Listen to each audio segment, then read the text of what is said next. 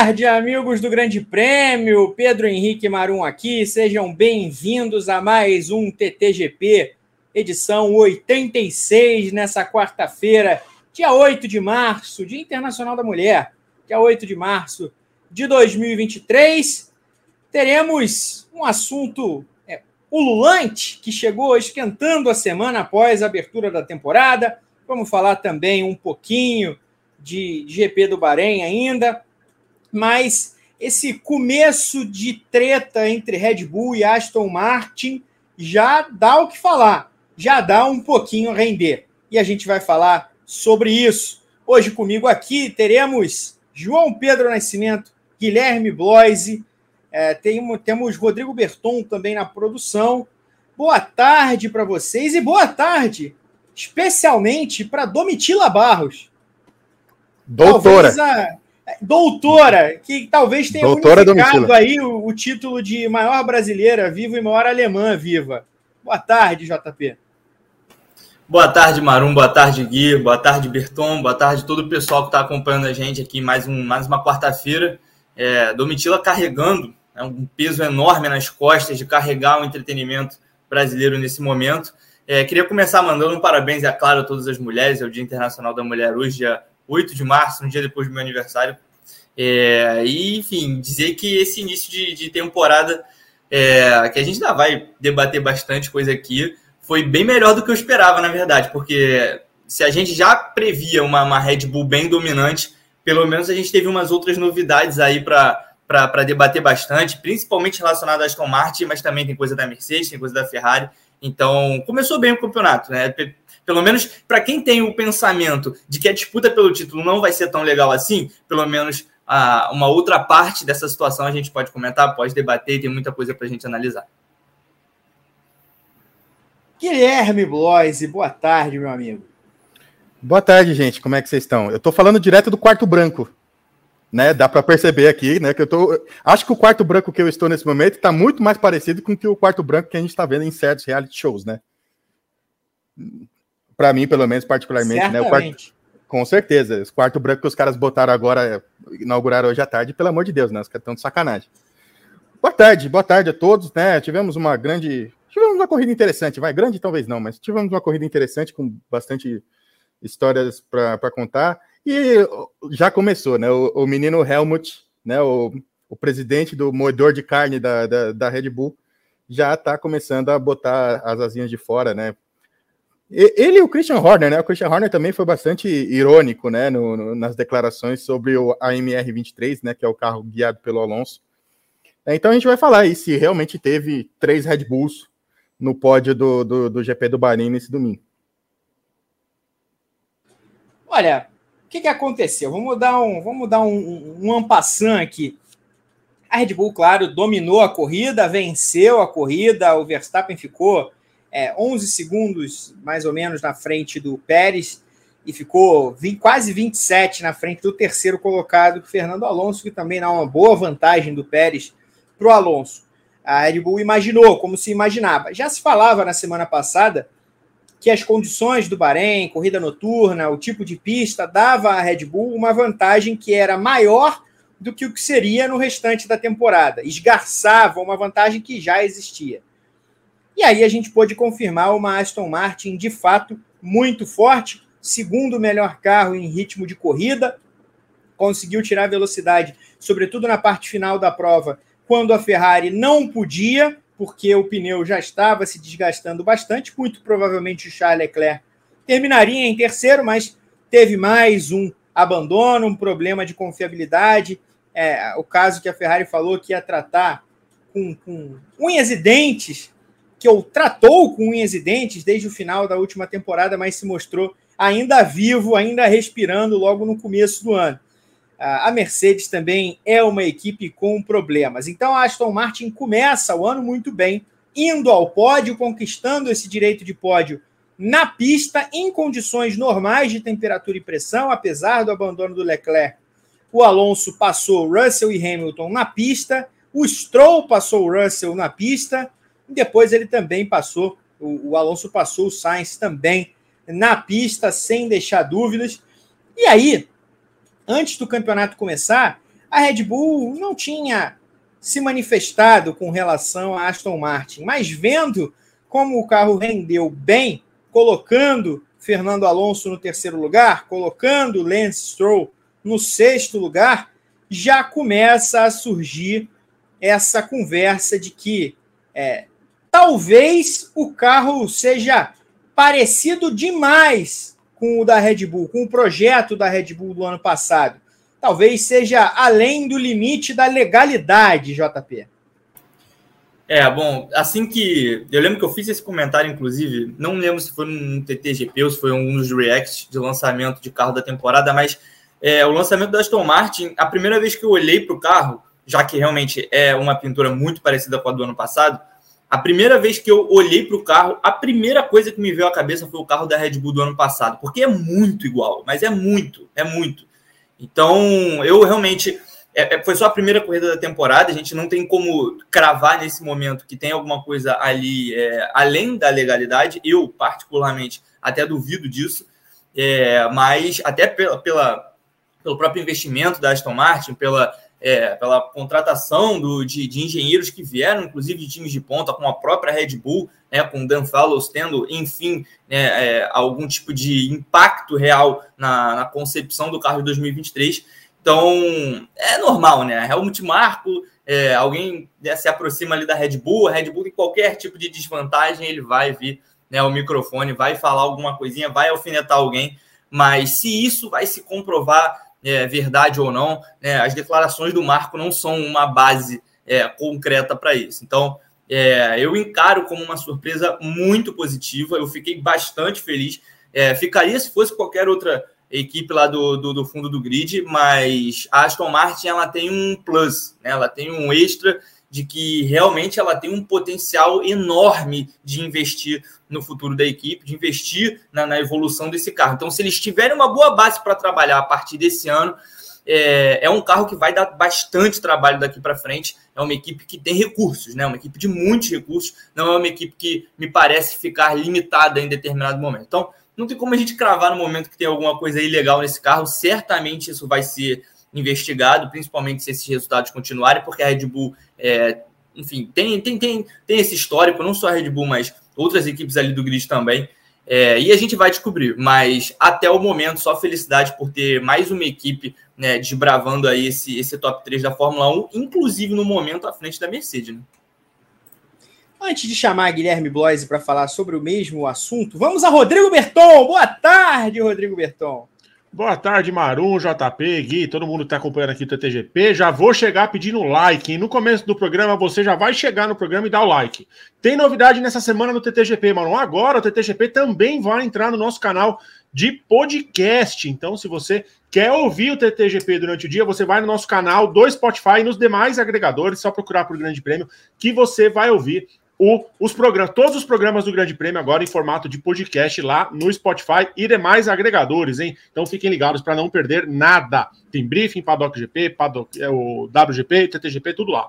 Então você vai chegar e dar o seu like. É um view, um like. Um view, um like, que é para você ajudar o Grande Prêmio a crescer, né? Vocês vão ver, quanto mais like aparece na live, mais gente vai chegando, porque o YouTube entrega para mais gente, entende que o nosso conteúdo é relevante, acha que a gente é um produtor de conteúdo legal e entrega para mais gente. A concorrência do YouTube a gente sabe que está crescendo cada dia mais, então a gente conta com a nossa audiência para ajudar a crescer o nosso conteúdo, Marum. Estou de olho aqui nos comentários. Você vai deixar aqui no chat de onde você está assistindo ao programa, é, o que, que você acha dessa guerra da Aston Martin contra a Red Bull. E se você está assistindo esse programa gravado, você vai comentar aqui embaixo tudo o que você acha das pautas do programa. Então, te, é, te convido a engajar durante a live e engajar depois no on demand. É isso, Marum. Eu volto já já. E parabéns atrasado, viu, JP? Foi aniversário do JP? Ele falou tá no começo do programa, tá Maru. prestando atenção, hein, Maru? Ele acabou de falar. JP que completou 19 anos agora, né? Fez aniversário em, em, em Bertão. Eu estava de folga ontem, por isso não lhe parabenizei. Estava num, num dia de fúria ontem. Eu também estava de folga. Parabéns, JP. Parabéns. Eu falei, com o J... eu falei com o JP ontem e não dei parabéns para ele. Não sabia que era seu aniversário. Me perdoa. Meus parabéns. Você falou no começo do programa, eu estava aqui caçando uma informação para não falar bobagem daqui a pouco, por isso que eu não ouvi, não, não prestei atenção. Peço perdão de novo. É, vamos lá, Gui. Aston Martin, Helmut Marko, Christian Horner, Sérgio Pérez e, e, o rolo compressor dos energéticos que já começa a se aproximar do crescimento da Aston Martin. Ô Maronzito, vamos só trazer a declaração ipsis literis aqui do, do, do Marco e do Horner, só para a gente né, contextualizar tudo que a gente está dizendo aqui, né? Então, o Helmut Marko disse que é um fato que o que Fellows tinha na cabeça não poderia ser apagado. Copiar o foco de desenvolvimento não é proibido, mas você pode copiar cada detalhe de um carro sem ter a documentação dele? Tivemos três Red Bull no pódio, uma com motor diferente, disse ele à emissora austríaca Servus TV. E o Christian Horner disse que Acho que a Aston Martin mostra para todas as equipes que é possível. Fizeram um bom trabalho no inverno, mas dizem que imitar é a melhor forma de demonstrar admiração. Então é bom ver nosso carro antigo, nosso carro antigo indo tão bem. Então, né, já começou, né, embebido em ironias, né, o, o nosso ombudsman do, da, da, Fórmula 1, né, o Christian Horner. Então, é, eu, eu tô com o JP nessa, eu fiquei feliz também no, no primeiro momento que que a gente tem uma outra equipe logo de cara já conquistando um resultado tão grande que é o pódio, né? A Aston Martin é, é a foi a segunda vez que a Aston Martin foi ao pódio na Fórmula 1 na sua história, né? Tinha ido em 2021 com o Alonso no, no GP do Qatar e conseguiu, não, com o Alonso, o não, com o Vettel, desculpa, com o Vettel no GP do Qatar e agora conseguiu novamente agora sim com o Alonso. Né? Então, assim, a Tinha gente falou no pódio também com o Vettel na Hungria, né? Em 2021 é, ele... ele... foi desclassificado ele depois. Foi Exatamente, né? Ele tinha conquistado o segundo lugar, né? Ele tinha chegado atrás é. só do Ocon naquele dia, mas eu, faltou um pouquinho de combustível, faltou um pouquinho de combustível para passar no, na inspeção pós-prova e ele foi desclassificado. Então, eu gostei, eu gostei que a Aston Martin subiu no, no pódio logo de cara. É, é, um carro que parece muito bem nascido, né? O Alonso teve um ritmo de corrida impressionante. É, ele passou as 57 voltas do GP do Bahrein elogiando o carro.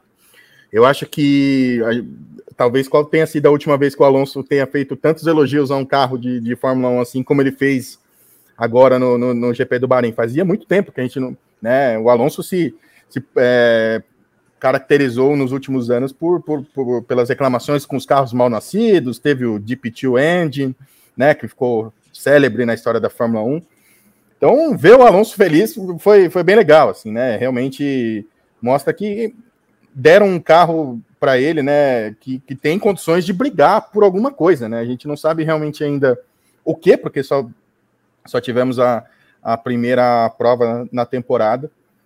E certamente, se realmente houver irregularidades nesses carros, é, vai ser investigado e, e se tipo, for comprovado algum tipo de irregularidade, vai ser punido.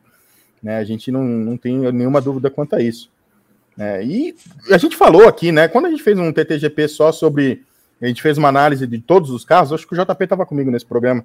A gente falou que o, a Aston Martin era uma, era uma Red Bull B, né? A gente falou isso, né? Que o design era muito parecido com o carro do ano passado, né? Então, não foi tão surpresa assim, né? Que esses comentários de que a Red Bull, que a Aston Martin copiou o projeto da Red Bull, né? Levou o engenheiro que era da Red Bull, né? O Dan Fellows. Então, assim, eu, se realmente for provado, isso, né? Com, com, com investigação, isso vai se vai, vai, vai ser feito durante a temporada. Mas no primeiro momento foi muito legal ver o Alonso em ritmo forte durante a prova, né?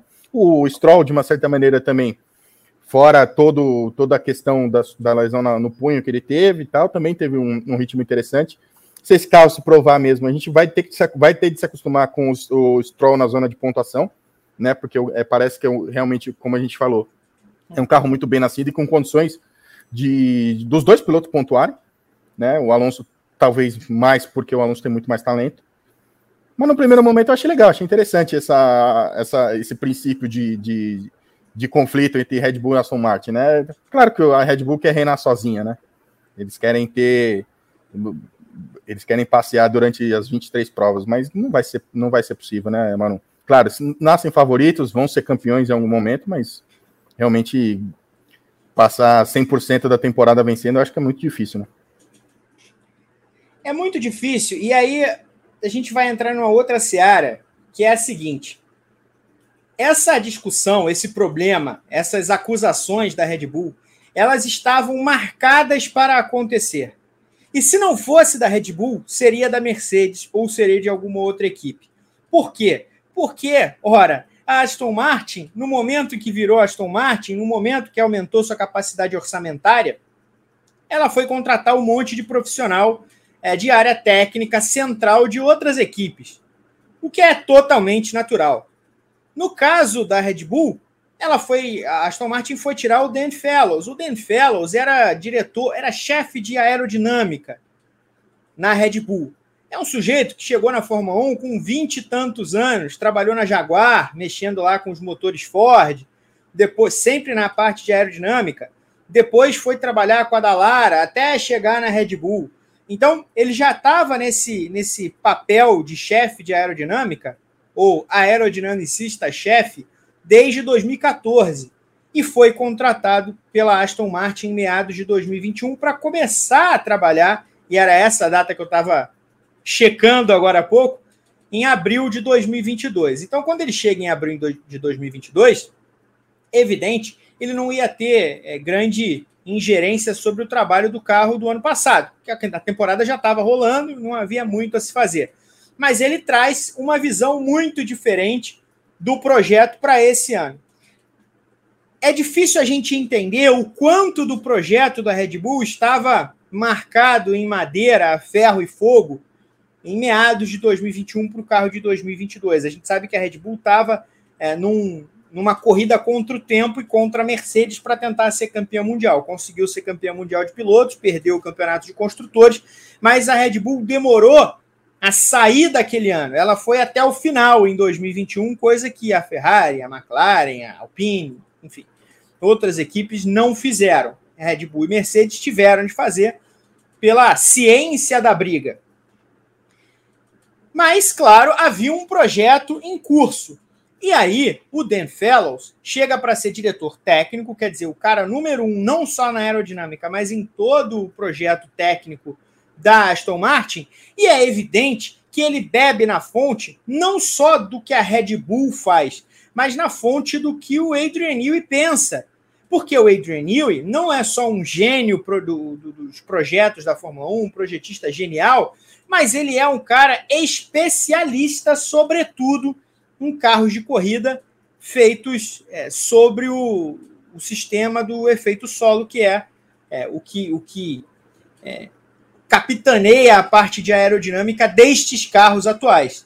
Né? A tese de mestrado, acho que é de mestrado, de PHD, a tese de PHD do, do, do Adrian Newey é sobre efeitos, efeitos solo em carros de Fórmula 1. Então, isso naturalmente seria carregado de uma equipe para outra. A Red Bull sabia disso em junho de 2021, quando o Fellows foi anunciado pela Aston Martin. Era evidente. E era evidente que se o sucesso acompanhasse o trabalho dele, essa reclamação viria no primeiro momento. E veio exatamente na primeira corrida do ano. Então era um problema com data marcada, JP.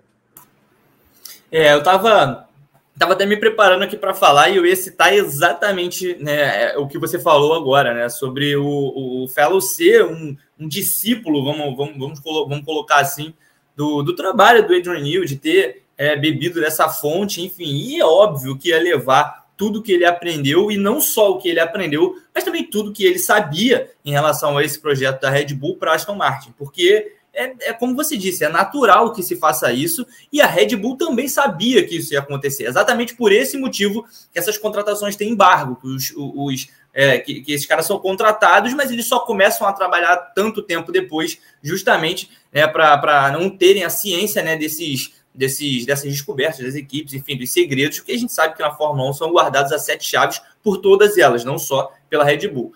Então, foi a primeira oportunidade que ele teve de colocar a mão nesse carro, né, é, de colocar a mão em um carro da Aston Martin, né, o carro de 2022 não teve né, impacto do direto do Fellows na, na concepção, e a gente vê que realmente é, não, não, não que se possa acreditar, não que se acredite isso exclusivamente ao trabalho dele, mas não pode ser coincidência o fato de que no momento em que ele começa a se debruçar no projeto, a Aston Martin, enfim, aparece com um carro em condições competitivas em 2023, porque não era não, esse essa curva da Aston Martin, ela era decrescente até o ano passado, não, não, não era nem estável e muito menos crescente, era uma curva decrescente, a Aston Martin ia piorando é, de rendimento, então é, foi um salto monstruoso de um ano para o outro, e é óbvio que a gente não pode reduzir isso a uma coincidência ou uma, a um chute, alguma cópia né, que a Aston Martin fez. As cópias existem, é óbvio, a gente já sabe disso, não é a primeira vez que a equipe copia, mas se a cópia por si só fosse suficiente para colocar a Aston Martin em uma posição de competitividade dentro da Fórmula 1, isso já teria acontecido no passado, quando a Racing Point copiou, por exemplo, a Mercedes. E deu certo. Conseguiu, subiu de patamar, realmente brigou, chegou é, num, num uma posição espetacular do campeonato, é, considerado os parâmetros da equipe, mas não nada perto do que a gente viu na abertura do campeonato agora, de levar a briga efetivamente ao, a, a F1B, né? Que agora é, são, são as nove equipes atrás da Red Bull, basicamente. Então, é, foi, foi é, é um projeto que começa vencedor, mas a gente precisa sempre ressaltar que ao longo da temporada os carros mudam, as equipes alteram bastante os conceitos, né? O tempo baixa muito, os carros evoluem bastante e a Aston Martin precisa acompanhar isso. Não adianta vir com um carro é, vencedor ou, ou, até que não seja vencedor, porque no momento vencer está muito difícil, né? com, com duas Red Bull na pista. Mas um carro competitivo de verdade e, e, ela precisa aprender também com o que a Mercedes fez no ano passado, né? Porque se a Aston Martin chega em 2023 um pouquinho à frente da Mercedes, e a gente sabe que a Mercedes evoluiu muito é, ao longo de 2022, a gente precisa ver como que eles vão né, lidar com essa, com essa com esse problema conceitual do W14, porque eu acho que finalmente bateu é, para a Mercedes que realmente não tem como continuar com, com esse conceito, deu errado, ponto, deu errado realmente. E é isso, Aston Martin chega muito bem, o, o trabalho do Dan Fellows, Dan Fellows ele realmente, é, a gente vê uma subida de patamar muito grande, que não pode ser reduzida a nenhum tipo de cópia, mas tem que continuar evoluindo, não pode ficar estagnado, porque são 23 corridas, é um campeonato muito longo, é um campeonato que inclusive concentra as corridas na parte final, né, na segunda metade do campeonato, então precisa continuar essa evolução, precisa continuar esse trabalho, se quiser é, subir esse patamar ou até mesmo se manter ali, porque a Mercedes vai vir babando para tentar tomar esse lugar de novo. Posso lançar uma pergunta aqui, ô Manuzito? Claro. Para vocês? Eu acho. Será que esse choro já não é, tipo, um... tem a ver com a punição que eles levaram no passado? O que vocês acham? Mas. Tipo, porque eles não, vão poder, eles, eles não vão poder desenvolver tanto carro assim por conta da, do, da punição que eles levaram, né? Eles perderam um tempo de, de, de, de desenvolvimento do carro. Vocês acham que é tipo meio que uma, sei lá, uma reclamação preventiva, alguma coisa nesse sentido? Vocês acham que não tem nada a ver? Eu sempre, Gui, eu sempre acho que, é uma reclama, que essas reclamações são preventivas, né? Eu sempre acho que é uma coisa para jogar a dúvida no ar e, e é como a gente disse, isso certamente vai ser investigado, sabe?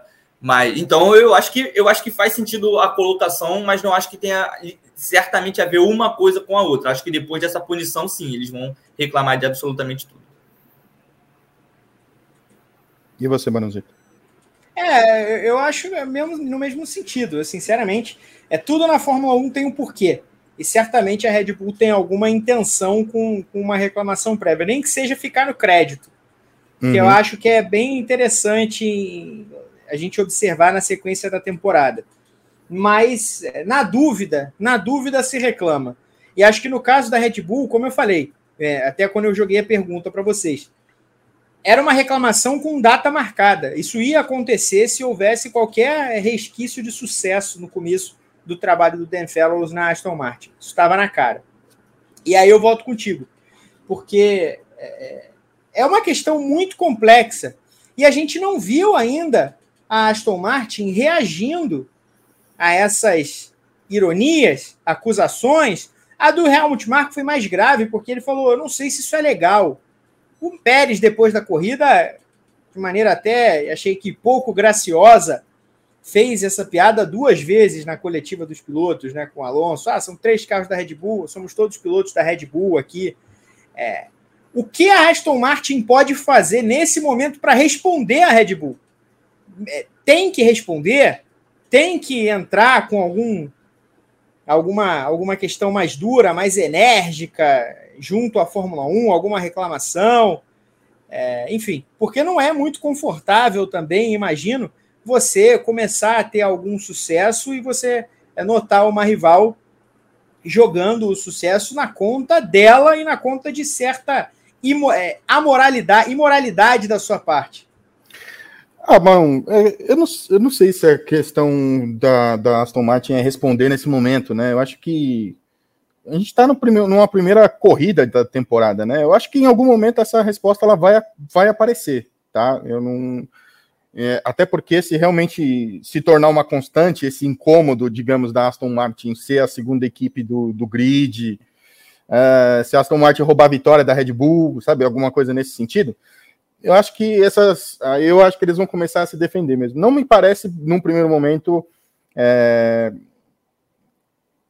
não me parece muito, num primeiro momento, um comportamento que o Lawrence Stroll teria, né? Ele é um. Lógico, a gente sabe que ele é um cara um pouco excêntrico, né? Um cara que, que veio de um outro mercado e tal. É, mas agora realmente ele está finalmente o projeto da, da Aston Martin apareceu, né? E o projeto dele de ser competitivo finalmente rendeu, depois de, de alguns anos que ele vem, né, vem caminhando aí já na Fórmula 1, se não me engano, são cinco ou seis temporadas consecutivas que a família Stroll está na Fórmula 1, né? Acho que quando é, ganhar se tornar um hábito, eu acho que realmente pode vir a, a, Aston Martin pode vir se defender e até com devolver as ironias, alguma coisa nesse sentido, sabe?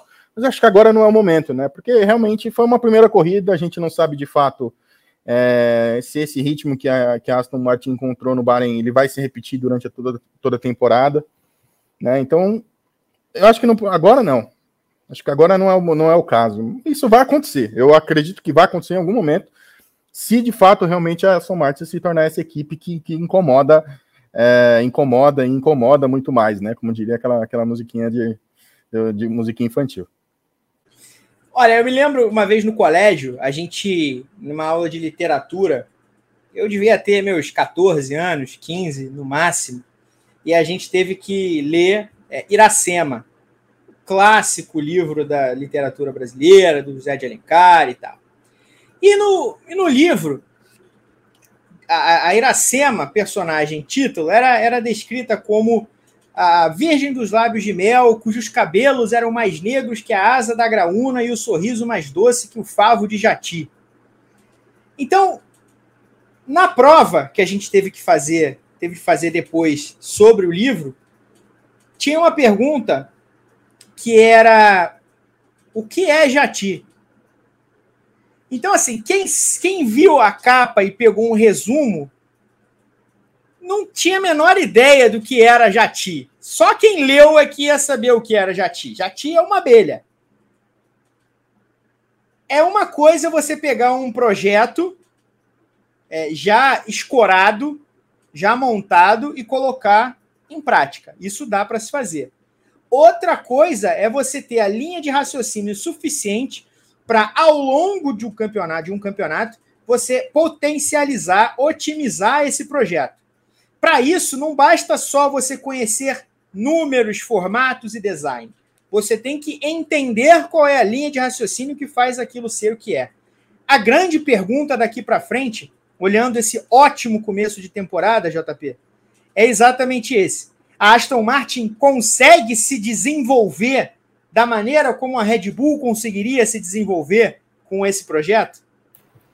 É, então, exatamente foi, foi até é, falei uma, uma coisa parecida com isso né, na minha última fala, porque eu concordo 100% com essa linha de raciocínio. Você trazer é, um projeto é, é, que já existe, um projeto já existente, conseguir implementar isso na pista, claro que não no mesmo nível daquele que você está copiando, porque eu acho que isso é, aí sim é impossível, é, é possível, é bem possível fazer. Mas será que existe a compreensão geral sobre esse projeto? Tudo que permeia esse projeto, todos os meandros envolvidos ali, é, que vão te permitir evoluir essa situação ao longo da, da, da temporada, ou você ainda vai ter que entender melhor sobre a construção desse carro para aí sim é, pensar em colocar mais desempenho nele? Porque o segredo é esse, né? O segredo é. Se, se, foi como, como eu disse, a, a Mercedes, a, todo ano, né? Ano passado a Mercedes chegou numa temporada horrível, um início de temporada tenebroso na Fórmula 1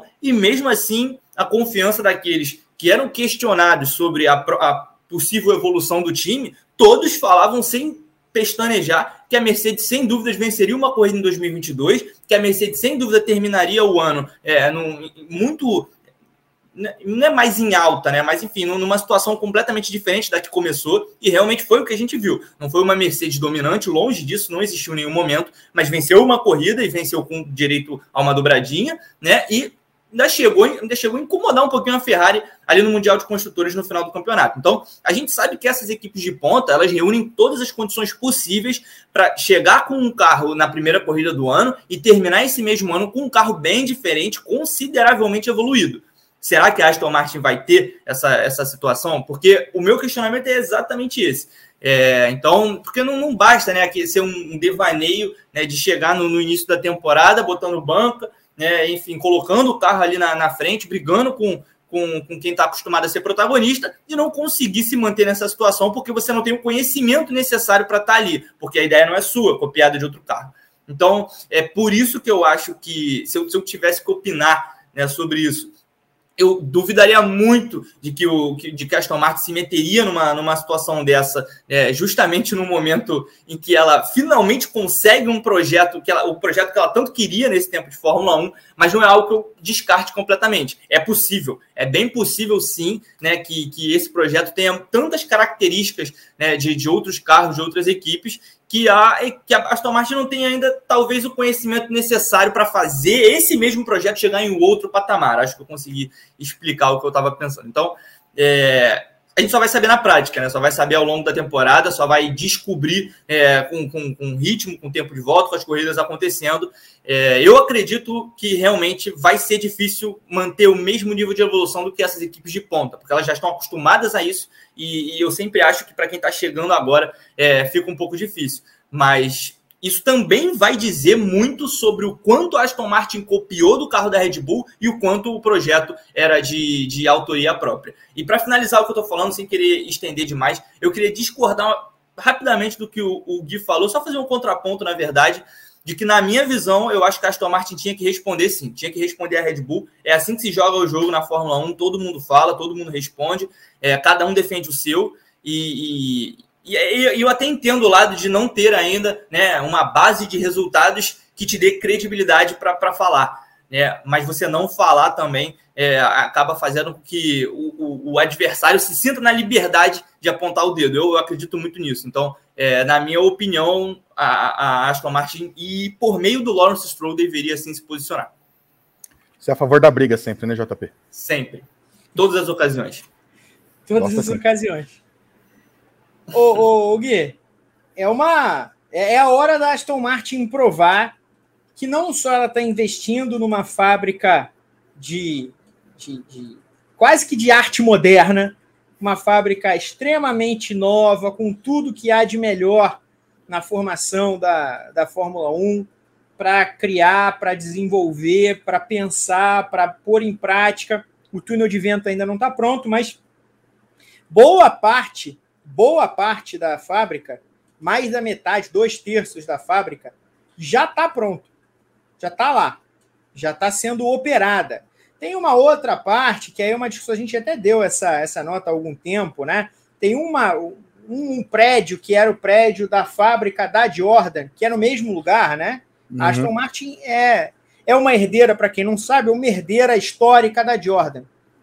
Era a Jordan, virou a Spiker, e aí depois a Force India, Racing Point e Aston Martin. Então, a Aston Martin comprou uma, um espaço maior em volta do prédio original, mas o prédio original da Jordan é parte dessa fábrica da Aston Martin. Então vai ter mais um prédio ali com mais coisa nova, com túnel de vento a ser inaugurado.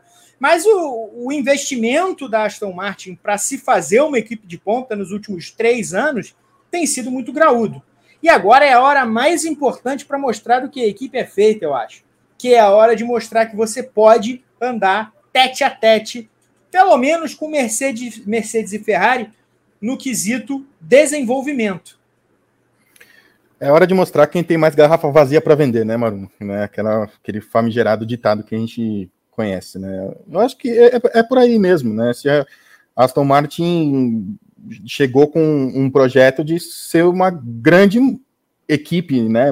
É uma, já é uma grande marca, né? Muito estabelecida no, no mercado de automóveis, mas né, como, como equipe de Fórmula 1 está construindo a sua história e talvez seja esse o momento de, de né, desse é, de aumentar ainda mais essa, essa linha de evolução, né? E realmente investimento tem, grana tem, né? Um, o dono de equipe da equipe, o, o Pix ali é gordo, né? Não, não tem não tem muito não tem problema, o Pix ali é limitado. Então assim, condições financeiras para construir uma grande equipe a Aston Martin tem, né? E toda grande equipe ela demora um tempo para se se desenvolver, né, Marum? É, é, o Celtics começa com começa, o, a gente fala sempre de NBA aqui, Celtics, Lakers, né? São o Chicago Bulls do Michael Jordan.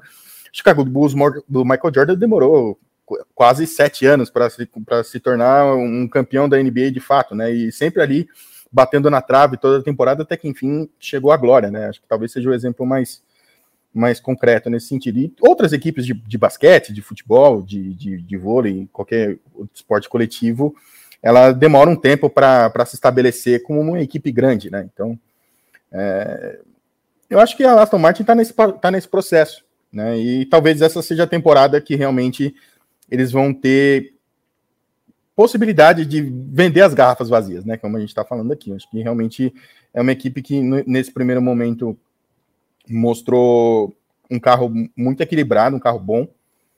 E se realmente tiver condições de, de, de desenvolver esse AMR 23 ao longo da temporada, pode sim incomodar durante, toda, durante todo o ano, né? Se eles tiverem condições de, de poder fazer essa evolução desse carro e provar que de fato não é uma cópia da, do, do RB18, eu acho que eles têm é, é o pode ser a temporada é, que, seja, que seja um marco para eles, com perdão do trocadilho com, com, com o chefe da Red Bull, pode ser um, um marco para que realmente é, atinja de fato esse, essa prateleira da Fórmula 1A. O pessoal tá lembrando do, do carro da Racing Point, o RP20, de 2000 e, 2020, né? 2020, é isso é, que era a Mercedes Rosa. Ali acho que ex existia uma questão um pouco diferente, primeiro, porque a Mercedes não reclamou em momento algum. O protesto veio de outras equipes. Até eh, chegou a se falar num primeiro momento que era a Mercedes tinha cedido desenhos do carro para Racing Point, porque a Racing Point falou tinha, tinha construído o carro do ano anterior da Mercedes de trás para frente. Né? Tinha é, olhado bem o que tinha sido o que tinha sido aquele carro de 2019 da Mercedes e montado o seu carro a partir disso. Depois ela acabou perdendo 15 pontos recebendo uma multa em dinheiro, porque a FIA concluiu, depois de um protesto da Renault, que é, os dutos de freio traseiros eram iguais aos da Mercedes. Então, é, violava ali uma questão de propriedade intelectual mas não o projeto do carro em si. O projeto do carro, mesmo com, com os outros reclamando, seguiu naturalmente, foi permitido e continuou até o final do ano. Foi um detalhe específico do carro que gerou essa punição de, de 15 pontos. Não, não creio que seja muito parecido nesse caso, mas a Red Bull fala que vai entrar com processo, que vai ver se entra com processo e tal. Não deve ser a única pensando nisso, né, JP? Não, eu, eu diria que certamente não é a única pensando nisso nesse momento, mas, mas é, é, é isso eu acho que só reafirma também é, a, a uma, uma, algo que eu acabei de falar também, que é, é no sentido de, de a Racing Point, a, a, Aston Martin já foi, já sofreu com isso no passado, né? Então, é, acho que sinceramente, a, a, gente vê essas repetições de erros. Eu não estou falando que é impossível aqui, mas a, eu acho muito difícil que depois de tanto investimento, né, de, de construir uma fábrica é, milionária, de, de enfim realmente colocar é, e, e, as contratações que a, que a Aston Martin fez, em que, tirando aí a, a, o foco no investimento da fábrica ou na construção do carro, né, o dinheiro das equipes não se limita a isso. Né? Tem, tem a questão de infraestrutura no trabalho que estão fazendo, tem a questão da, das contratações dos empregados, e a Aston Martin foi muito bem nesse lado, né, de tirar o pessoal só de, de equipes de ponta, trazer né, pe pessoas que agregassem mesmo. O Lawrence Stroll falou que houve um aumento exponencial é, na equipe que está trabalhando atualmente na, na, na, no desenvolvimento do, dos carros da equipe. E eu acho que esse é mais um motivo para Aston Martin se posicionar logo né, e, e, já, enfim, já bater de frente. Eu acho que na, na Fórmula 1, eu acho que essa, esse é o modus operandi mesmo, é, de bater de frente com esse tipo de acusação, porque é, se surge esse boato, né, nada é respondido, eu acho que isso não, não que incrimine o trabalho, mas eu acho que isso gera dúvidas e eu acho que vai fazer com que cada vez mais equipes ali, porque está todo mundo no prejuízo, né? Porque foi uma equipe que se deu bem, né? Se deu bem, é claro, falando no bom sentido, né? De ter subido de, de, de nível. É, então, as outras que ficaram para trás e a Red Bull que foi copiada, todo mundo vai tentar entender como isso aconteceu. Eu acho que isso é mais do que natural. Então, por isso, eu acho que é mais do que natural também a Aston Martin se posicionar e, e explicar que, enfim, existe, existem regras que permitem certas cópias sim, a Fórmula 1 funciona dessa forma. E, e, o, que a, o que a Aston Martin não pode fazer é repetir exatamente o que você acabou de falar, que é, que é replicar peças que não podem ser replicadas, como o, o, o difusor traseiro, por exemplo, e, a gente viu como isso acabou, a gente viu que, que foi punido, foi durante o campeonato, é, não, não, teve choro, não teve, não é uma das equipes, a gente precisa ressaltar aqui, eu, eu, eu gosto de ressaltar isso, não é uma das equipes do top 3, o, o julgamento é diferente, sim, é diferente sim, a gente está acostumado a ver isso, então é bom que a Aston Martin não erre, né? Porque a Red Bull já tomou uma punição. A gente estava falando aqui, vou até fazer um parênteses, perdão é, pelo parênteses que eu vou fazer no meio da explicação, mas a gente estava falando aqui no programa, acho que da semana passada, sobre o Drive to Survive, sobre né, tudo que, que aconteceu nos bastidores que a gente vê na série. E uma coisa que me chamou muito a atenção foi o papo entre o Christian Horner e o Mohamed Ben Sulayem, presidente da FIA, né, em que o, o, o Sulayem se coloca como, como um aliado da Red Bull na discussão para tentar é, para tentar domar o Christian Horner. Isso me chamou muito atenção, porque não é a postura que um presidente da FIA deveria ter. Então, me trouxe a impressão de que a Red Bull tem um, tomou a punição e acabou ficando com um certo créditozinho aí. Então, se ela reclamar, né, eu não sei o que, que não sei o que, que a Fórmula 1 pode fazer, enfim, para ir atrás da, da, da, da Aston Martin como uma possível reclamação da Red Bull. É uma impressão minha, mas é, eu acho que é só mais um motivo para Aston Martin se posicionar logo, né? É, porque não é brincadeira, não é brincadeira. Já tomou uma punição no passado e eu duvido muito que eles repitam isso esse ano, sinceramente. É uma questão. É, é um jogo de números, né, Gui? É um jogo de números que, quando alguém reclama de algo assim, logo de cara, falando de legalidade, especialmente voltada para uma equipe que já obteve sucesso no campeonato, recém-nascido, é, vai ter mais gente reclamando logo. É, é o, é o processo, né? Faz parte do, do, do, processo da temporada toda, né? A gente tá vendo aí o, a questão da portuguesa do São Bento, não sei se vocês estão, estão por dentro do, do que aconteceu, né? É que vocês estão no Rio, né? Mas, enfim, aconteceu a mesma coisa, né? Que realmente os caras, depois do campeonato terminado, eles quiseram buscar alguma brecha no regulamento ali para para punir a portuguesa e, e, consequentemente, serem beneficiados com, com relação a, a isso e não serem vou rebaixados. Te falar, vou te falar uma coisa sobre isso, Gui. No dia do jogo, no dia do jogo, Corinthians, é Português e Corinthians lá em Brasília, eu não me lembro se foi na sétima, sexta rodada, algo assim. Acho que foi na sexta. É, eu recebi o print do regulamento. Então, certamente a portuguesa já estava já, já pronta para alguém reclamar se ela se salvasse do rebaixamento. Porque então, já estava rodando há semanas. E eles estão calejados, né? O que, eles, o que aconteceu há 10 anos atrás, eles estão tão bem calejados com relação a isso, né? Então, faz parte do jogo, né, Marum? Tem, o pessoal vai realmente. É, isso é histórico na Fórmula 1, né? Em, a todo momento se busca brechinhas, né? Aquele, aquela migalhinha diferente ali no, no, numa linha de regulamento que, po que pode favorecer certa equipe ou não, e que as equipes não, não buscam isso, né? Não tiveram essa astúcia, digamos assim, né? Se é, se é que pode dizer isso, é, para buscar essa brechinha no regulamento e, e se favorecer com relação a isso, né? Então, é, é, faz parte do jogo de cena, né? Vai ser uma, vai ser um, uma história interessante para a gente acompanhar durante toda a temporada. Eu acho que a Aston Martin tem que ficar ligeira assim com essa questão do que aconteceu com a Racing Point, né? Há, três anos. É, também, de uma certa maneira, eles estão calejados com relação a isso, porque é, tá, claro, não, não foram todos os membros de que todos os membros da equipe que estão na Aston Martin estavam na Racing Point, mas é uma história que realmente tipo mexeu com todo o grid de uma certa maneira, né? Então assim, eles, eles devem ter eles devem se preparar, né? Estar preparados, né? Estar com toda toda a papelada, todo, todos os desenhos, todos os projetos para que realmente se vierem a questionar de fato a legalidade do projeto, eles terem como se defender, né? Eu acho que essa é a questão. Rodrigo Berton, você quer voltar a participar do TTGP? Olá! Que susto! Olá! Estou de volta, que não temos nenhum superchat, hein? Não temos nenhum superchat, mas a gente tem bastante gente participando aqui.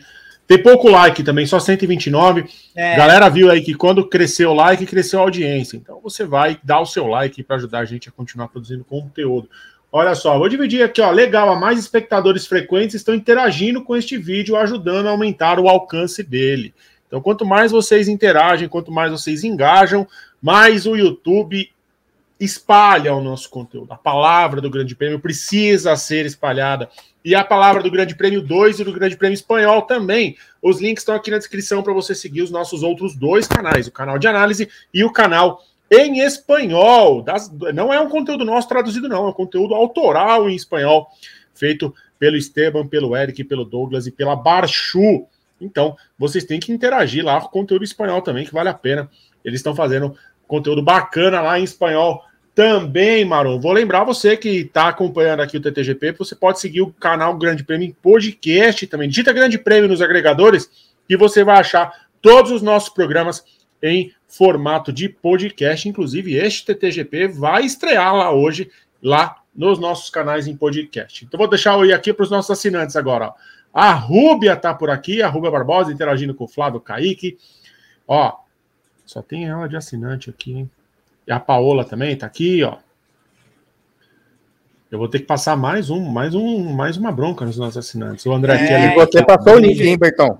E você passa o link, a gente faz a todo Flávia o aqui a gente faz todo o processo, todo, em todos os programas, não é só no TTGP, né, né, Berton? E o pessoal não está interagindo, aí fica difícil, né? Aí o pessoal que está na roxinha. Pode falar. Pode falar, mano. Pessoal que está na roxinha também precisa acompanhar a gente. Escorrega o Prime aí para a gente na roxinha. A gente não pode falar o nome da roxinha no YouTube. Em todas, é uma beleza, mas a gente tenta burlar aqui. Aquela que um esperto tweet. É, é, vocês sabem qual é. A gente está transmitindo lá também. Transmissão o verbo, o verbo comer, né, Berton? O verbo é, comer tu, no inglês. Exatamente. To eat. Então, vocês estão acompanhando a gente em todas as redes. Siga a gente. Redes curtas, TikTok, Quai. Ó, o João Magno Reis, um, um alô, tô com medo, hein? Um alô para Quatipuru, no Pará. Alô. Um beijo para Quatipuru. E o Tobias, o, o, o, Gui, falou que o Seven Sixers tem isso que o Bloise disse como mantra, que é o Trust the Process. The process. Exato. Não, ninguém se importa com Filadélfia. É, aí, aí já tá o coração falando um pouquinho mais alto, né, Bertão?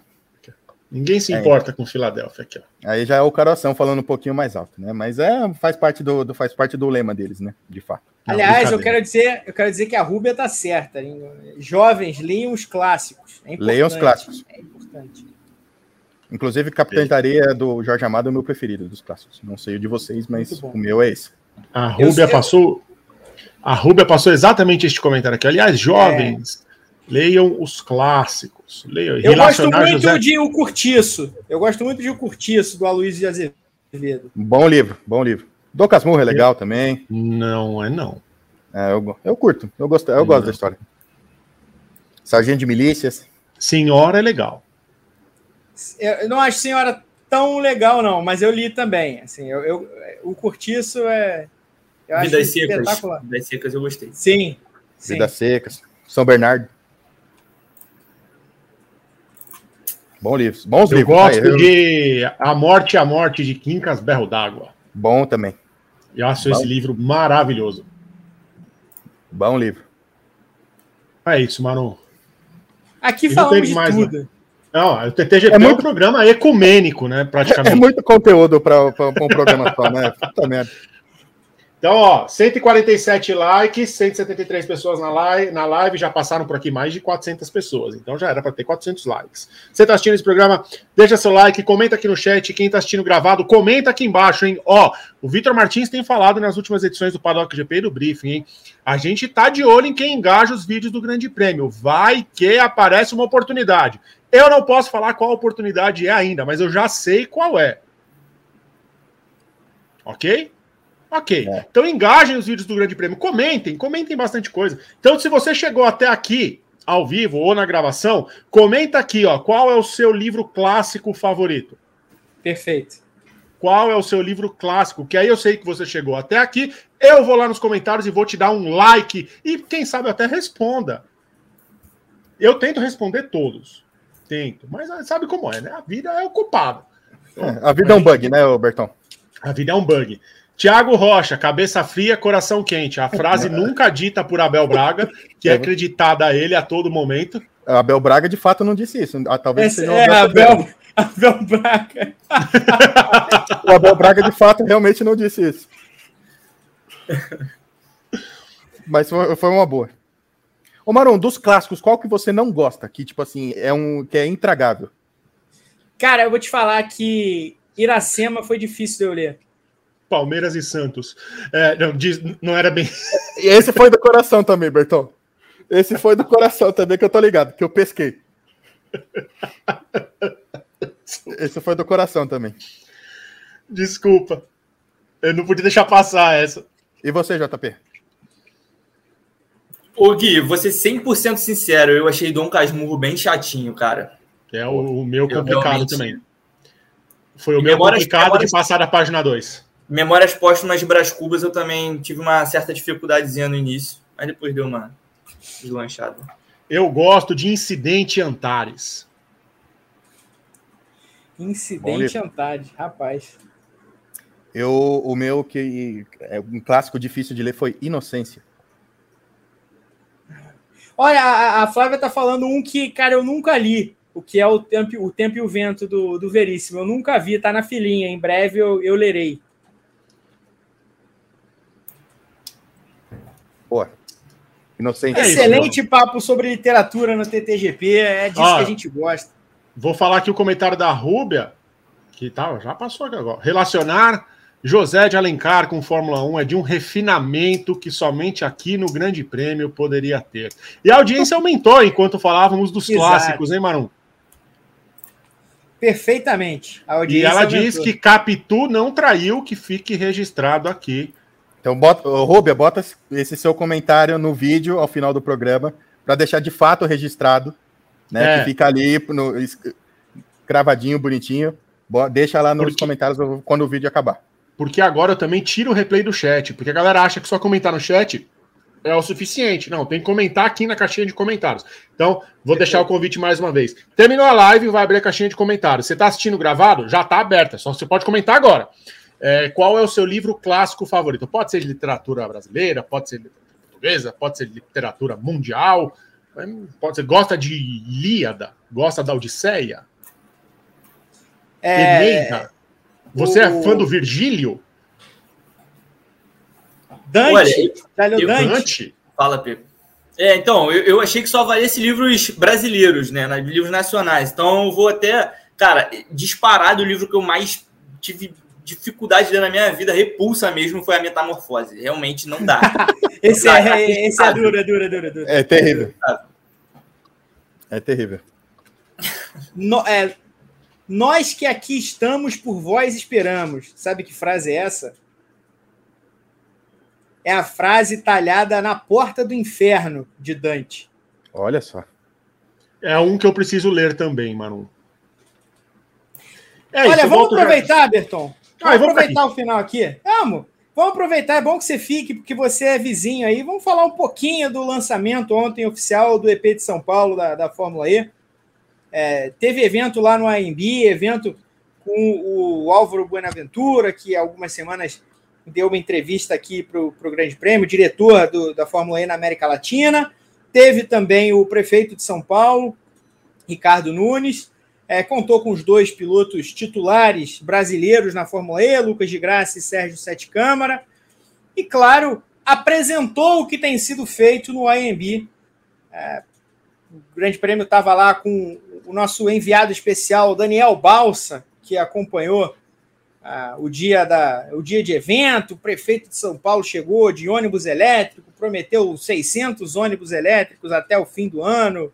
Ousado. É, substitu é então, substituindo é, o mesmo número de ônibus movidos a diesel atualmente em São Paulo. Vai atuar de, os ônibus vão atuar de graça no dia da corrida entre o terminal é, é metroviário e, e, o rodoviário Tietê. do Tietê até lá o complexo do AMB. As obras já dão cara de pista, né, Berton? Vou, vou com você primeiro, já que você é, é vizinho e você já tinha falado na semana passada sobre as obras passando aí por perto. O que, que você percebe disso aí?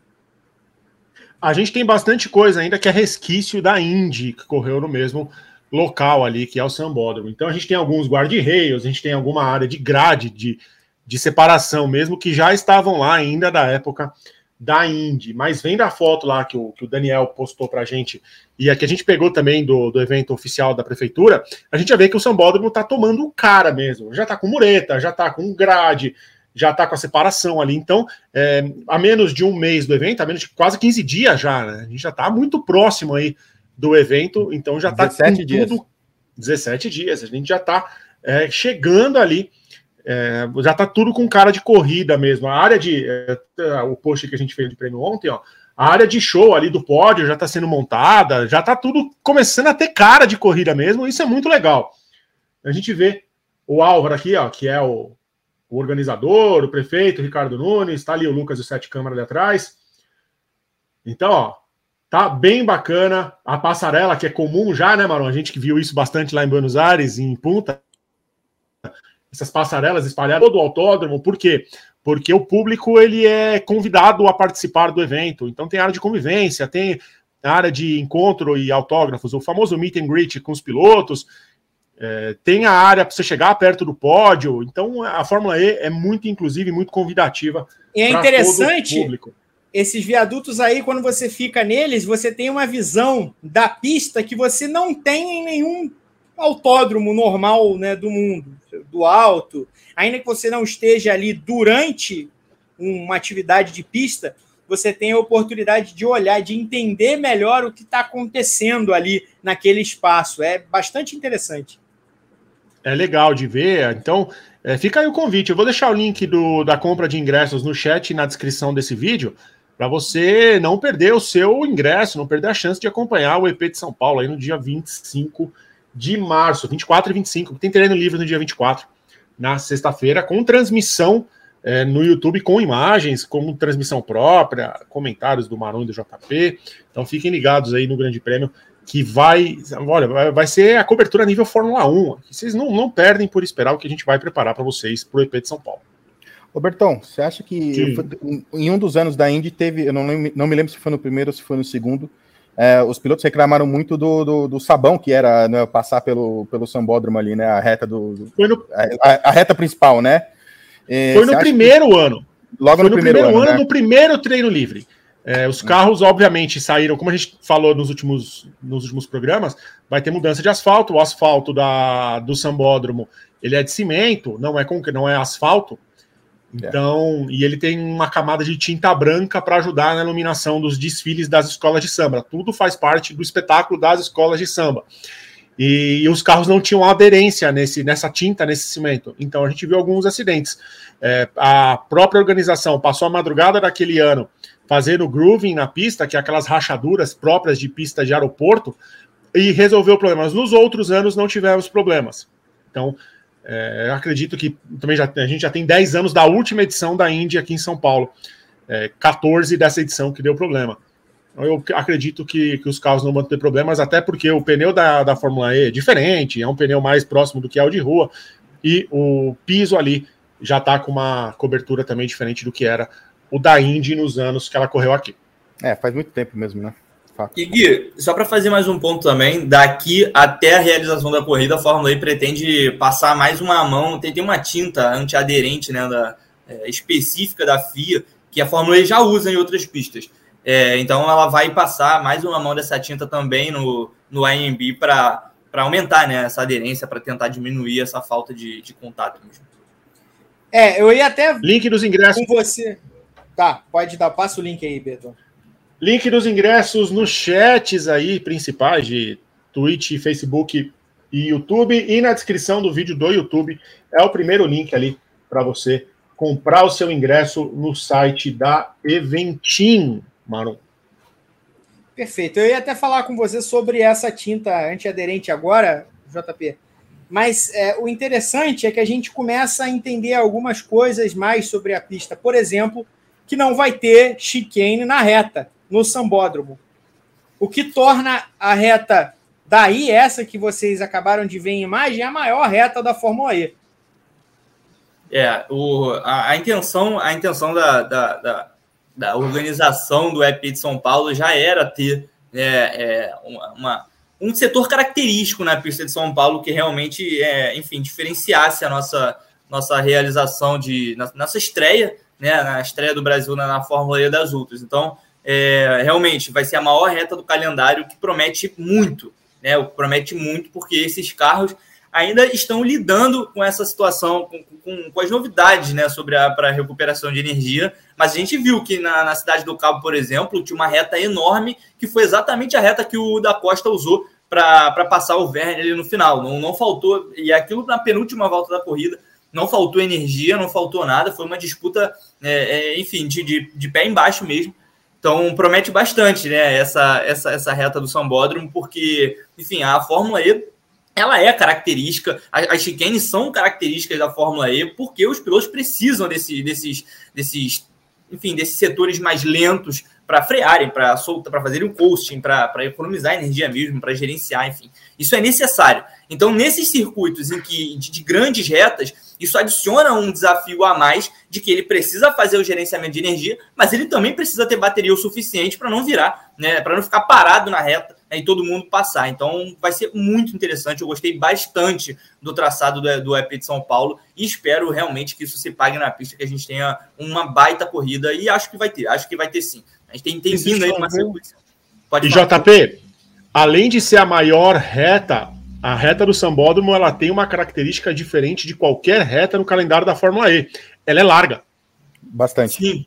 Bem, ela é larga. E a gente, e a gente viu lembrado. como isso foi bom justamente na cidade do Cabo que era, era uma pista mais larga do que as outras. Isso faz muito sentido a Fórmula E, e, e, eu acho que é uma tendência. Eu acho que é uma tendência com esses carros novos. Eu acho que é, os próprios carros vão exigir isso. As disputas vão ser diferentes na geração 3 do que eram na geração 2. A geração 3 está muito no início ainda, as equipes não têm ainda é, noção total é, do potencial dos carros e vão desbloquear muita coisa. Então eu acho que isso vai se tornar uma tendência. Acho que acho que, é, que que alargar um pouquinho, é, não todos os traçados, por exemplo, porque Mônaco, por exemplo, não tem o que, como mexer ali, mas eu acho que vai se tornar uma tendência assim, porque potencializa muito as disputas. As últimas duas corridas da Fórmula E, é o que eu até ia comentar agora, as últimas duas corridas foram duas estreias e foram duas ótimas corridas em Hyderabad e Cidade do Cabo. Não vejo motivos para a gente não ter uma terceira ótima corrida em São Paulo.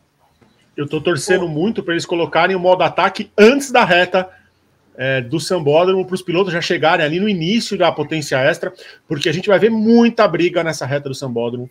É, a gente vai ver muita, muita gente chegando e é, atrasando freada para entrar na Olavo Fontoura ali, naquele grampo que vai ter. Vou até pegando aqui de novo o traçado para a gente mostrar para a galera que não. não Onde é que ainda. vocês acham que pode rolar o modo ataque nesse, nesse a gente falou A gente falou disso na semana passada e o pessoal vai, vai olhar agora o, o, o traçado aí, o Berton vai colocar na tela. Mas a minha impressão, olhando para o traçado desenhado, é que ele vai ser na curva 6 antes da reta oposta. Porque é o único, tre é o único trecho de, de cotovelo, né? De, não, não de cotovelo, é o único tre trecho de uma, de uma. Olha só. Dessa característica de curva aqui. Uma curva em C. Né? É, mais um tradicional. Tipo mais tradicional pro, pro para o modo ataque, porque é a chance dos pilotos é, abrirem, passarem bem abertos na curva para que peguem o modo ataque. Diferente de um cotovelo tradicional, onde você não tem muito, é travado, né? Você não, não vai catar no freio e abrir. É, você tem que ter uma curva com mais mobilidade para dá essa opção de você sair da linha principal. Eu tô torcendo muito para ser ali na 12, mano. É que essa parte do, do, da pista que é dentro do complexo do AMB não é tão larga, então eu acho que eles não saem tanto do traçado assim. Mas se for na 12, imagina que eles vão fazer a 13 e a 14, já controlando ali, talvez até se defendendo de um ataque para não chegar na reta com, com alguém no cangote e, e quem tiver atrás vai chegar esbaforido para ganhar a posição. Então, para mim, se fosse ali entre a 12 e a 14, seria perfeito se tivesse condição de alargar a pista ali. Se não, é na 6 mesmo, porque é. ali é largo. É, pode ser também. Faz sentido a curva 12 também, porque não é uma quebrada muito grande, né? Não é um, uma curva muito fechada. E a Olavo Fontoura não é tão larga para ultrapassagem assim. A Olavo Fontoura para quem não é de São Paulo, ela tem uma divisão no meio. Ela tem uhum. uma, ela não é uma avenida, ela não é uma alameda, ela é uma, ela tem uma divisão no meio, um canteiro central. Então, se ela não tivesse esse canteiro, seria maravilhoso. Mas ela tem ali uma divisão, que é uma área militar ali também. Se você puder mostrar no mapinha onde é a Olavo Fontoura para o pessoal que não é de São Paulo. A, a Olavo Fontoura é a reta oposta aqui, ó. Depois da curva 6 até a curva 10 é a Avenida Olavo Fontoura. Boa. E, e, olha, eu acho que se esse modo ataque ficar na curva 6, que eu realmente concordo, eu concordo com o Marum, eu acho que, olhando pelas características das curvas, eu acho que é a mais provável em que ela fique. Também é bastante interessante, né? Porque o, o modo ataque, ele, ele, o carro não simplesmente passa ali e fica mais rápido. Não, não, é, não, é, não é exatamente assim que funciona. Ele precisa acelerar. Né? Então, assim, o teto dele vai ser maior do, do que os outros, não é instantaneamente mais rápido. Então, tendo, é, tendo uma reta, uma chicane e mais uma reta depois, acho que vai ser excelente para as disputas, para poder é, despejar a potência mesmo, é, a, a, potência do modo ataque, porque não adianta ativar né, e, e ter uma, uma série de, de curvas pela frente, porque não vai. É, é não vai desenrolar né, o, o potencial total é, da potência isso. Então, eu acho que é muito interessante também. A minha real preocupação é que ali é, uma, é, é estreitinho. Quem acompanhou a Indy, a Indy, a, a categoria ela entrava pela Olavo Fontoura, logo, é, no sentido é, contrário do que é esse traçado da Fórmula E. Aqui a área do pit lane era a área onde ficava o S do samba. Então os carros rasgavam todo o sambódromo, faziam um S, uma outra curva e caíam no Olavo Fontoura numa curva indecida. Foi aonde Tristan Valtier acertou o muro ali algumas vezes, porque ela era uma curvinha complicada e eles rasgavam o Olavo Fontoura para pegar ou a entrada do pit ou a a ida até para pegar o, o, complexo do, do AMB para chegar na reta da marginal. É, como é o sentido contrário, na verdade eles vão correr no mesmo sentido que a Indy corria na Olavo Fontoura. Ao contrário, é só na reta do Sambódromo. Então vamos ver aí como é que eles vão fazer para gerenciar as ultrapassagens ali numa, num, num, lugar que não tem tanto espaço. Para quem é de Muito São bem. Paulo, para quem é de São Paulo, vale a pena. É do lado da estação Tietê, quem quiser dar lá conhecer um pouquinho do, do traçado do Lavo Fontoura, vai até lá, dá uma olhada. Tira foto e marca a gente com Fórmula E no GP, que a gente quer saber. Aliás, quem for ao evento e quiser participar da nossa cobertura, usem a tag Fórmula E no GP no Twitter, no Instagram, no TikTok, onde for, porque a gente vai estar de olho nessa tag, hein? Perfeito. Muito bem. É, só algumas informações sobre sobre esse evento de ontem, o prefeito de São Paulo disse que há um investimento de 38 milhões de reais da prefeitura para o evento desse ano, que tende a cair aos próximos anos e a estimativa é de 22 milhões no ano que vem. A conferir. É um acordo de cinco anos, isso a gente já sabia. E aí a Fórmula E anunciou que existe um, um gatilho para a renovação de mais cinco anos. Portanto, é um acordo que engloba 10 anos, uma década inteira de Fórmula E em São Paulo. Estaremos ligados, claro, com transmissão, como o Berton falou, com transmissão é, ao vivo, em tempo real, com imagens, com comentários, um luxo, como foi na Cidade do Cabo. E Berton. Ô, Marum, é, ainda pode... sobre o traçado, ainda sobre o traçado, se vocês olharem aqui, a, ela tem uma transição de pistas do Olavo Fontoura. Depois da curva 7, no, na, nessa sequência de curva 7, 8 e 9, ela vai para o outro lado do Olavo Fontoura, porque o lado que ela estava correndo antes vai voltar. É. Então ela vai, ela vai usar os dois lados da avenida. Olha, um traçado, quem desenhou esse traçado aí, tá de parabéns. Eu, eu gostei muito desse traçado, estou bastante ansioso para estar tá lá no AMB no dia 24 e 25 para ver essa corrida. E olha, uma coisa também que eu tava, tava querendo falar é que não se surpreendam se é, o pessoal que está assistindo a gente, o pessoal que gosta de ver a Fórmula E, não surpreendam se o EP de São Paulo virar uma rodada dupla no futuro, porque o contrato existe, o contrato para é um contrato de cinco anos, como o Marum acabou de falar, que pode se tornar um contrato de 10 anos. E eu perguntei sobre isso para o Álvaro, né, que é o diretor da, da Fórmula E aqui na, na, América Latina, e ele disse que é sim uma possibilidade. Precisa, é claro, avaliar como vai ser o evento, como vai ser né, a própria corrida em si. Mas é um lugar que a Fórmula E queria muito ir, é um lugar que queria muito receber a Fórmula E e eu acho que esse casamento aí pode, pode se tornar até uma rodada dupla é, nas próximas temporadas. No formato de Berlim com, com um traçado invertido, ia ficar divertido, hein? Ia ficar legal mesmo. Lindo isso. Ia ficar legal mesmo. Ia ser legal. Berton, é, tem serviço? Temos serviços. Amanhã, 13 horas, tem o WGP, o programa feito pelas mulheres do Grande Prêmio. Então fiquem ligados é, aqui no Grande Prêmio 1. Já se inscreve no canal, ativa as notificações aí para você não perder, hein? Depois você ah, vocês não avisaram. A gente está avisando. Hoje, 19 horas, tem um vídeo que entra no canal 1, tem um vídeo no canal 2 que entrou às 10 da manhã, tem um short no canal 2 que vai entrar às 10 da noite, e tem no Grande Prêmio Espanhol conteúdo que a Barchu ela fez sobre o Dia Internacional da Mulher em espanhol. Mas assim, quem não fala espanhol consegue acompanhar tranquilamente. Eles falam, a gente é, pede para eles falarem um pouquinho mais devagar para a gente conseguir entender, para quem não fala espanhol. Então vale a pena conferir. O link está aqui na descrição, Grande Prêmio é, é, F1, que é o Grande Prêmio Espanhol. Você clica ali, já se inscreve no nosso canal do espanhol. Então é, siga lá para você não perder. Você vai ouvir os programas do Grande Prêmio em formato de podcast nos nossos agregadores, procura por Grande Prêmio. E no fim de semana não tem Fórmula 1, Marum, estaremos de folga. Certo? Estaremos de folga, merecida Mas folga. Não significa que vocês vão ficar sem conteúdo. Vídeos todos os dias, às 13 e às 19 horas no canal 1, às 10 e às 22 no canal 2 e também lá a programação do Grande Prêmio em espanhol. Todos os dias tem vídeo no Grande Prêmio para você. Pessoal que não consegue ver ao vivo, assistam as gravações e comentem aqui embaixo o que vocês acharam do programa. Eu quero ver qual o livro favorito e o livro que vocês não gostam. Tá, eu quero ver na... Se não tiver pelo menos 30 comentários de livros e eu vou ler semana que vem os comentários de quem deixar aqui. Hein? Tá? Boa, Bertão. A gente, a gente vai, vai, vai trazer realmente quem está acompanhando a gente ou não, né, Bertão? Eu vou ler. Eu Vamos gosto de falar geral. Aqui na minha, geral. eu gosto muito desse aqui, ó. Guerra dos Mundos. Ah, esse aí é bom. Eu já vi os dois filmes, hein? Eu gosto muito desse. Eu gosto muito de 1984. Bom também. Pô, gosto muito, gosto muito desse livro, muito bom. É, até, alguém até comentou aqui sobre Revolução dos Bichos, que eu também, eu acho que foi o Thiago até, e que eu também gostei bastante. É um, é um livro bem legal. Tem um livro do Olha, Gomes aqui na minha prateleira. Tem, tem, eu tenho também, mais de um, inclusive. Eu tenho mais dois. Um. É, tem, tem dois.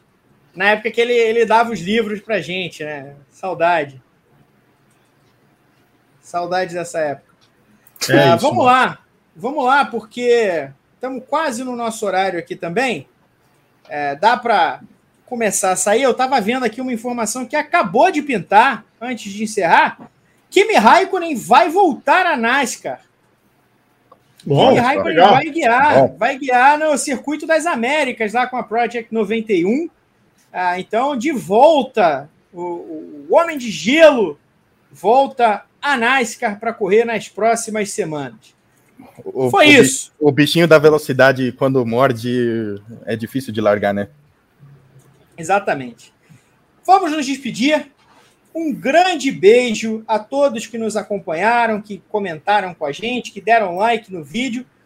Um grande beijo a João Pedro Nascimento, Guilherme Blois, Rodrigo Berton, Pedro Henrique Marum encerrando a nave aqui. E até a próxima. Thank you.